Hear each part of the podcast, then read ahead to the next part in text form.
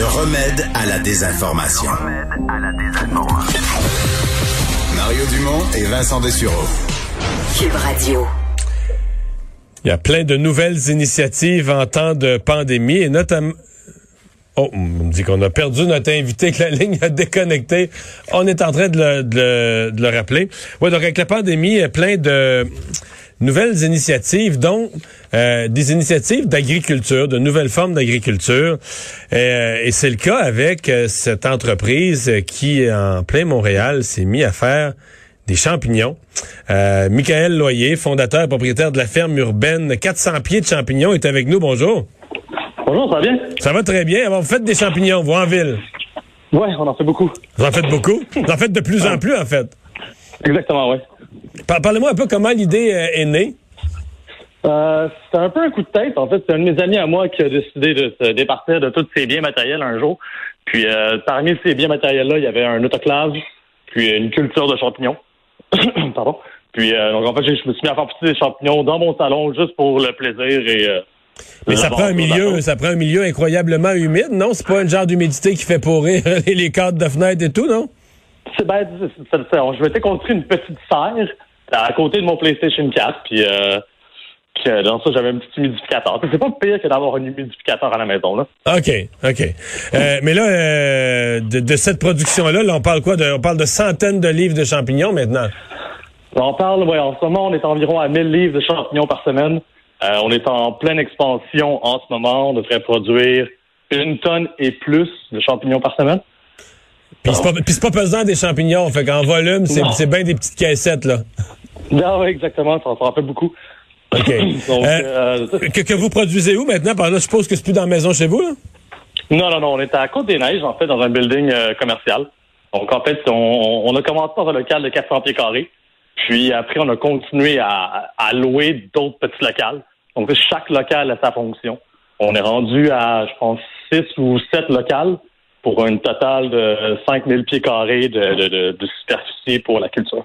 à faire des champignons puis à emballer des champignons. Euh, comment on s'installe dans le marché? Parce que toutes les personnes qui se mettent à produire comme ça des nouvelles denrées alimentaires euh, vont toujours dire ben, c'est la mise en marché. Évidemment, les grands supermarchés font affaire avec des fournisseurs, des distributeurs qui font des quantités immenses. Comment vous vous êtes trouvé une place pour vendre? Bon, en fait, moi, je suis, je suis un ancien chef. Donc, la restauration, c'est quelque chose que, que je connaissais déjà. J'avais déjà beaucoup de contacts. Donc, euh, quand je me suis lancé dans ça, j'ai juste appelé tous mes amis chefs. Salut, ouais, j'ai commencé par ça. Donc, on a commencé tout petit. Donc, on produisait peut-être euh, des 60 livres par semaine. Puis après ça, ben, à chaque semaine, on en produisait un peu plus. On allait chercher un nouveau client. Ça. Pendant un an, on a tout simplement augmenté la production de façon constante. Puis avec la fermeture des restaurants, ça vous a-tu donné un coup? Parce que tout à coup, la demande a dû... Quand les restaurants ont fermé, la demande a dû euh, diminuer subitement? Ouais. Ben, on a perdu 90 de nos clients en 48 heures. Bon. Donc, euh, ouais, ça, c'est, c'est sur le coup, ça fait peur. Euh, mais ce qui est le fun dans la vie, c'est que les gens n'arrêtent pas de manger.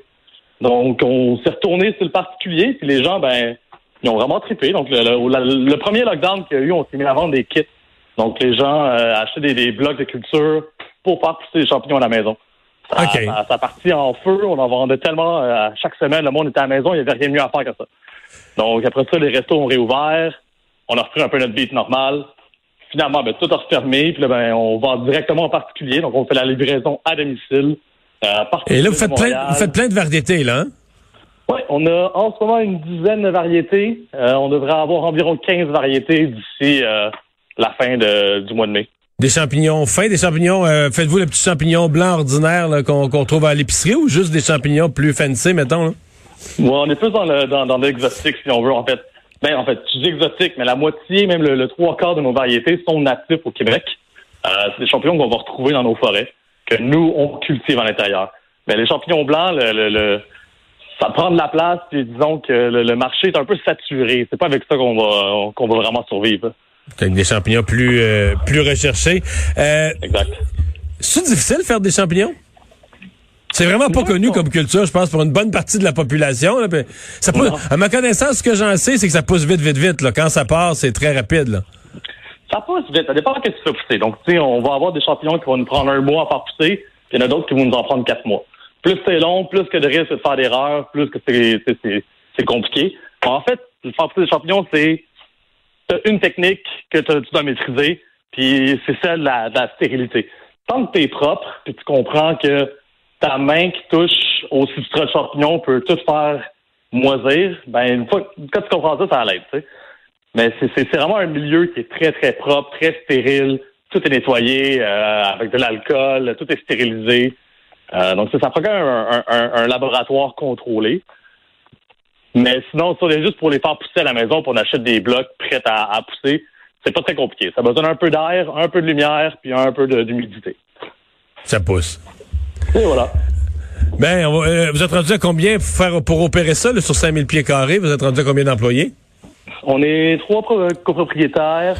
On a quatre employés. puis On devrait avoir bientôt euh, deux autres employés. Puis on ouvre aussi une boutique euh, dans le coin de Saint-Bruno.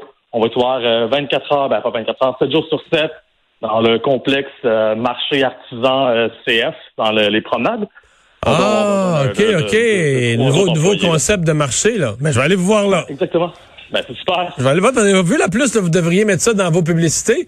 Il y avait une manchette, on en a parlé ici à l'émission la semaine passée, là, que euh, une pomme par jour, one apple a day keeps the doctor away. C'est plus vrai. C'est des champignons qu'il faut manger tous les jours. C'est un des meilleurs antioxydants. Une personne qui mange des champignons tous les jours diminue de 45% ses chances de faire un cancer.